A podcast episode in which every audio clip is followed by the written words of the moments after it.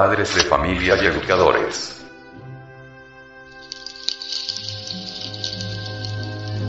Biblioteca del Sexo.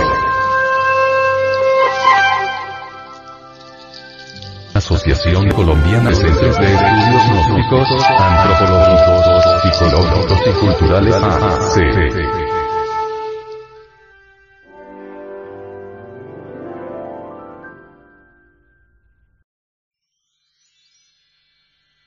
Fascículo número 20. Los lisosomas y los métodos anticoncepcionales. Por estos tiempos de crisis mundial y explosión demográfica, existen tres sistemas, considerados absurdos por el gnosticismo universal, para el control de la fecundación. El primero es físico, donde se incluyen pesarios, espirales, condones, membranas, etc. Es obvio que todos los procedimientos físicos anticonceptivos, mecanicistas en un 100%, además de originar destrucciones orgánicas, muchas veces irreparables, relajan en forma radical la ética humana y conducen a la degeneración. El segundo es químico, comprende pomadas espermaticidas a base de arsénico, mercurio, etc., que indubitablemente son venenos celulares. Mas es incuestionable que las pomadas de todo tipo aplicadas a la vagina, causan irritaciones químicas y desequilibrios en las células del cuello de la matriz. El tercero es biológico, y en este se encuentran incluidas las píldoras anovulatorias, ligaduras de trompas o de cordón espermático y demás. Es indubitable que todos los anovulatorios biológicos, aquello que evite la caída del óvulo a la matriz, causa espantoso desequilibrio del maravilloso eje hipófisis-gónadas. Es indispensable comprender a fondo el tremendo poder de esos agentes vitales llamados lisosomas, sin los cuales jamás podría mantenerse vivo el núcleo de la célula orgánica. Es a todas luces manifiesto que los lisosomas estabilizados del zoospermo y óvulo originan sanas y fuertes células. La píldora anticonceptiva y demás elementos biológicos y químicos destruyen los lisosomas de zoospermos y óvulos originando entonces criaturas enfermas, locos, paralíticos, sordos mudos, ciegos, idiotas, homosexuales, lesbianas, etc. Los hombres de ciencia han podido verificar por sí mismos que las pomadas aplicadas al cuello de la matriz con el propósito de bloquearla, destruyen lisosomas celulares. Esos lisosomas destruidos actúan libremente aniquilando células y originando úlceras y cáncer en las paredes vaginales y cuello de la matriz. Los lisosomas en plena actividad armoniosa dentro de la célula viva constituyen el fundamento de la existencia. Existen variadas formas de lisosomas amilasa, hidratos de carbono, lipasas, grasa, catalasas, oxidasas, penoxidas, proteasas, proteínas, hidralasas, hidrógenos. Es ostensible que el lisosoma en sí mismo es un centro electromagnético enzimático en armonía con el infinito, en contacto con la naturaleza, se estabiliza la presión osmótica y oncótica de todas las células, glóbulos rojos, zoospermos, etc. Ciertamente los lisosomas son los agentes activos de nuestro cuerpo vital. Es indudable que los procedimientos físicos, químicos y biológicos, en boga para el control de la natalidad destruyen lisosomas, originan espantosas enfermedades y acaban con la vida. La Asociación de Centros de Estudios Gnósticos tiene procedimientos y métodos científicos para el control de la fecundidad. Y este sistema tiene ventajas formidables cuales la de no destruir lisosomas. Nuestro sistema construye lisosomas, enriquece el organismo humano y lo vitaliza. Nos estamos refiriendo en forma enfática al coitus reservatus, la famosa carezza italiana. Existe abundante documentación sobre todo esto en las obras de los alquimistas medievales. Paracelso, Nicolás Flamel, Raimundo Lulio, y muchos otros. En la literatura de médicos modernos como Heller, Noyes, Brown Sequard, Ellis, etc. En las obras de los padres de la Iglesia como San Clemente de Alejandría, San Agustín de Hipona, San Valentín, etc. Los biólogos han podido evidenciar a través de muchos años de observación y experiencia directa, que las glándulas sexuales no son cápsulas cerradas, pues excretan e incretan hormonas. Es ostensible el asombroso poder vital de las hormonas sexuales. Ahorrarlas, incretarlas, hacerlas retornar hacia adentro y hacia arriba con el sano propósito de enriquecer la vida, no es un delito.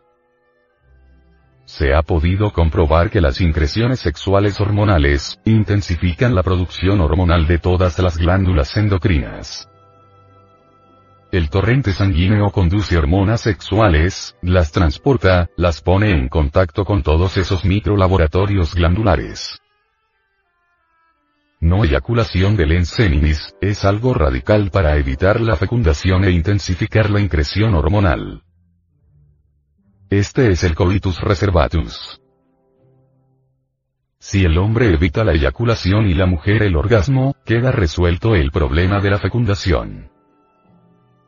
Telema o voluntad es lo que se requiere para retirarse a tiempo antes del espasmo sexual. El deseo refrenado hará ascender la energía sexual. Así es como el cerebro se seminiza y el semen se cerebriza.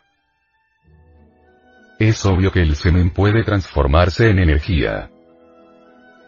Es incuestionable que la energía sexual asciende hasta el cerebro. Existen canales nerviosos específicos para el ascenso de la energía sexual, queremos referirnos a ese par de cordones nerviosos conocidos con los nombres sánscritos de Ida y Pingala.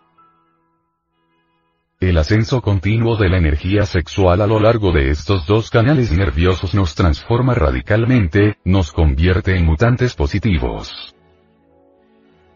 Este es el único sistema sano para resolver el gravísimo problema de la explosión demográfica. Esta es la clave para controlar en forma inteligente y sin perjuicio alguno, la fecundidad humana resulta ostensible el espantoso sacrificio de la no eyaculación para las personas lujuriosas. Es conveniente afirmar que la naturaleza no hace saltos. Puede y hasta debe el principiante realizar el cambio poco a poco. Si realmente se quiere consolidar, afianzar y fijar este sistema, es necesario empezar con prácticas sexuales cortas, tiempo muy breve. Después se puede alargar el tiempo en cada práctica. Una gran ventaja de este sistema es la de conservar la potencia sexual durante toda la vida.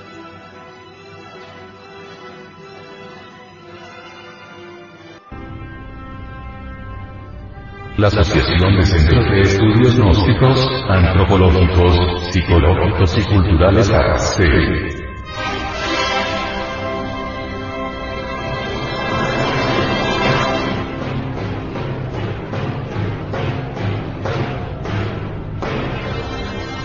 presenta.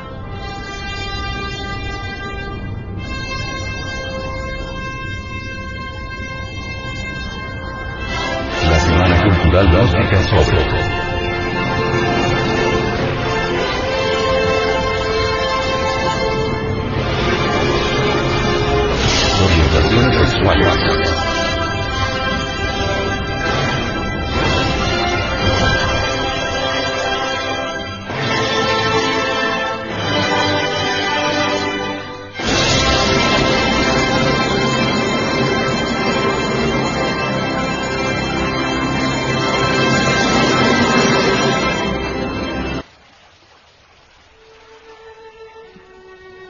los testículos y los ovarios.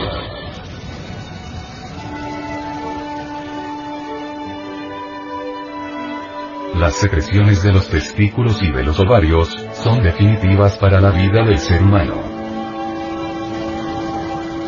Las diferencias fundamentales entre hombres y mujeres se deben a la secreción de los testículos y de los ovarios.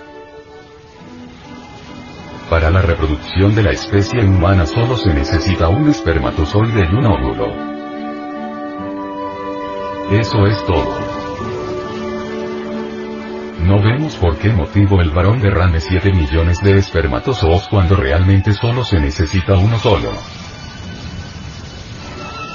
El óvulo es grande y redondo, posee núcleo propio con un protoplasma grueso que tiene aspecto de yema.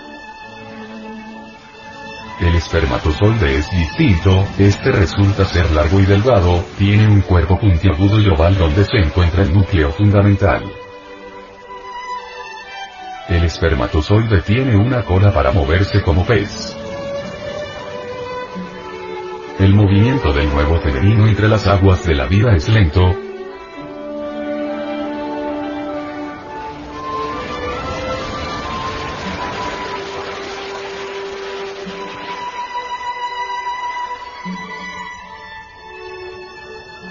Aguarda paciente que el espermatozoide lo busque. El espermatozoide impulsándose con su cola, entre las aguas del caos sexual, navega muy lejos en busca del nuevo que le espera.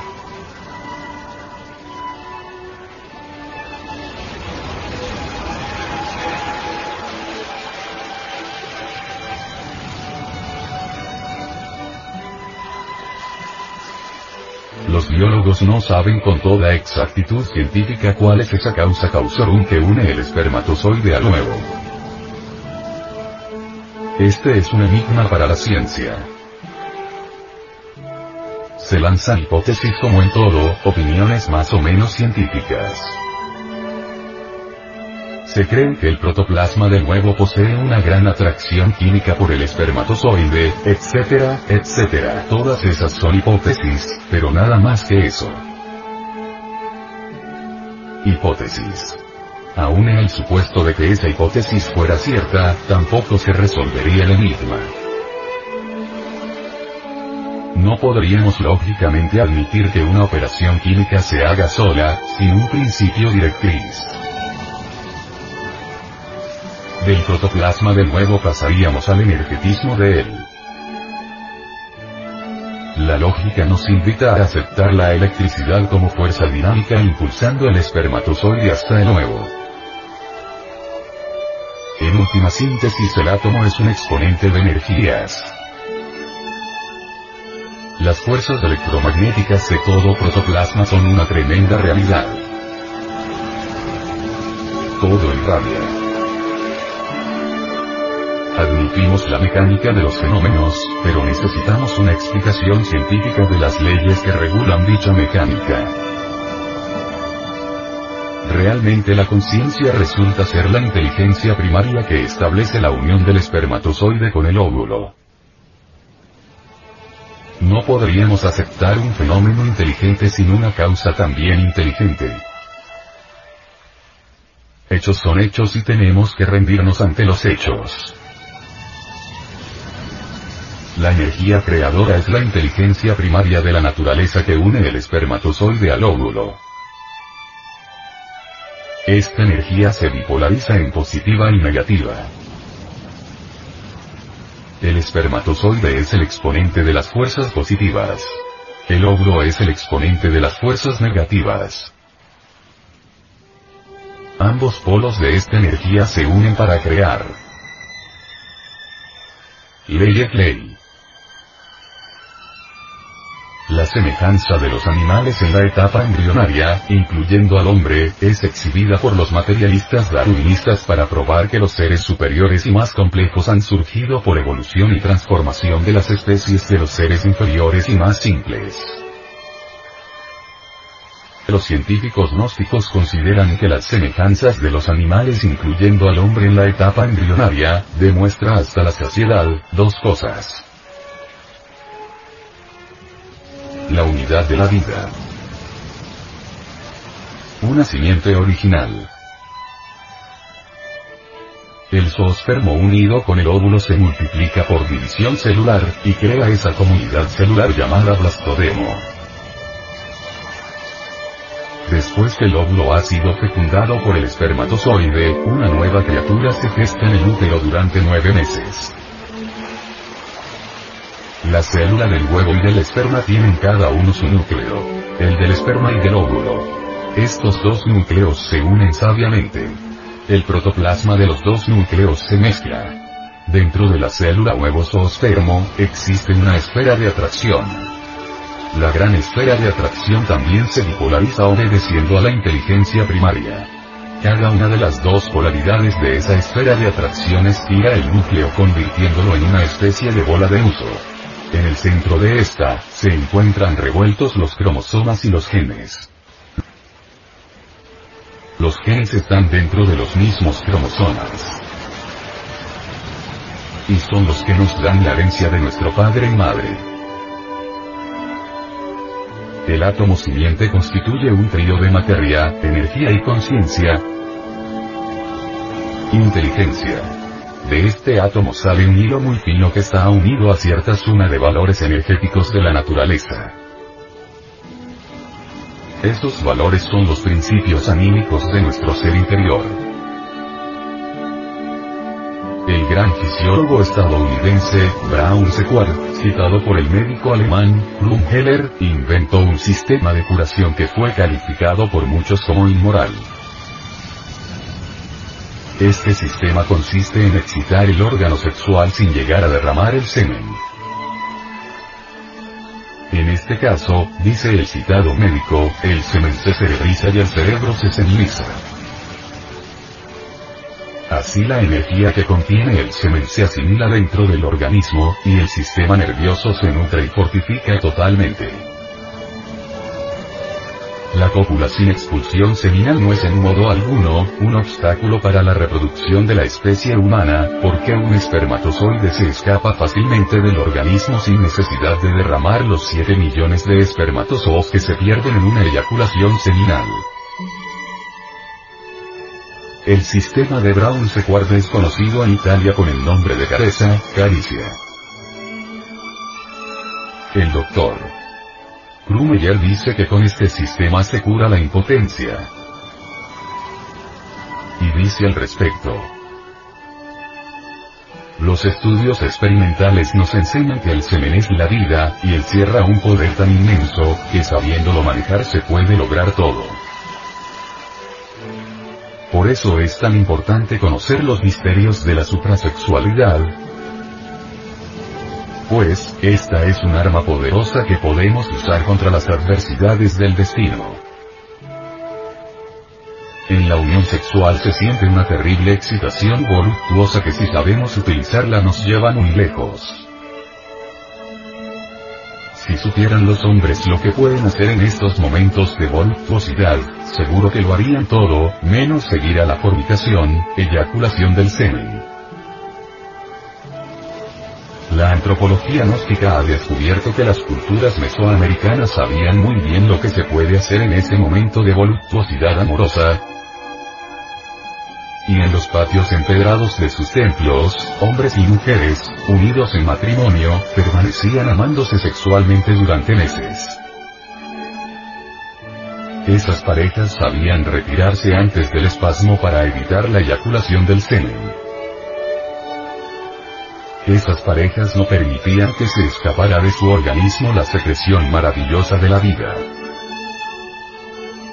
Esa es la famosa careza italiana. El sistema del gran fisiólogo estadounidense Brown Sequard, o sea, la suprasexualidad.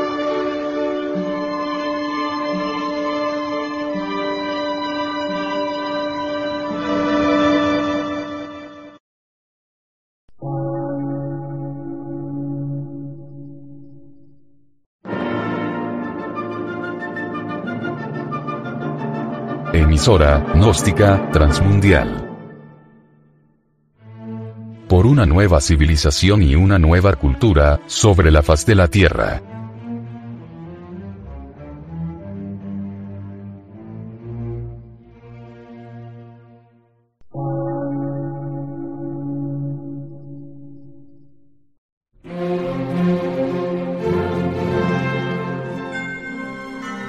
medio de radiodifusión, científico, artístico, místico y filosófico, de la Asociación Colombiana de Centros de Estudios Gnósticos, Antropológicos, Psicológicos y Culturales, AC.